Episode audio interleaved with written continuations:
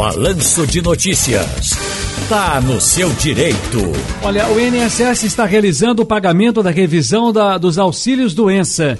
Para falar mais sobre esse assunto, já estamos aqui na linha com o advogado Rômulo Saraiva. Doutor Rômulo, boa tarde, prazer ouvi-lo, tudo bem? Boa tarde, Ciro. Boa tarde, ouvintes da Rádio Jornal. Um prazer falar com vocês.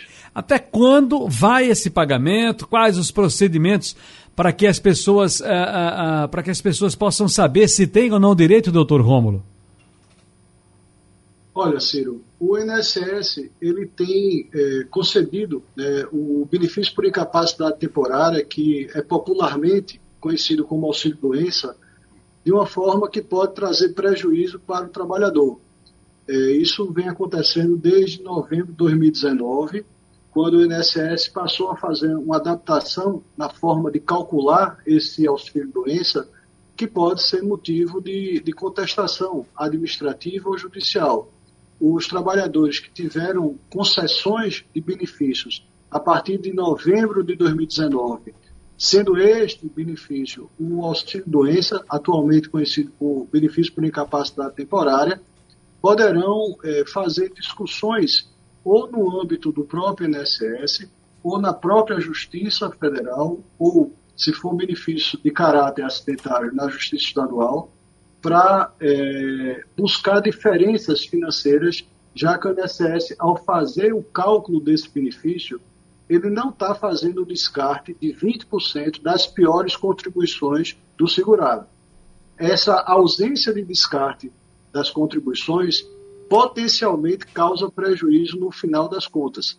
E, na realidade, esse é um assunto que não ficou muito bem claro na reforma da Previdência de 2019.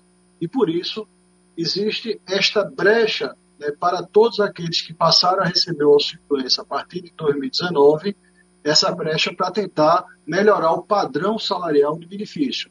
Se porventura o trabalhador teve a concessão do benefício a partir de novembro de 2019 e esse benefício já foi cessado porque a pessoa já ficou boa, convalescida do problema de saúde, ela poderá discutir isso retroativamente. Então, cidadão que ficou 10 meses em casa tratando do seu problema de saúde e teve um benefício de R$ reais quando poderia ter espaço para aumentar para 2.500.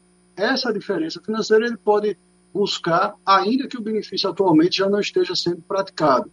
Então, é uma informação, Ciro, que é, deixa um pouco de, de, clareza aí em relação a, aos ouvintes, é, porque o INSS está é, utilizando essa forma de cálculo que pode ser sim contestada.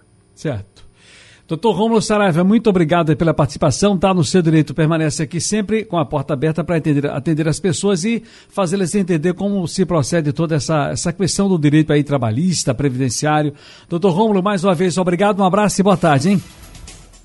Agradeço a oportunidade, Ciro. Uma boa tarde e até a próxima quarta.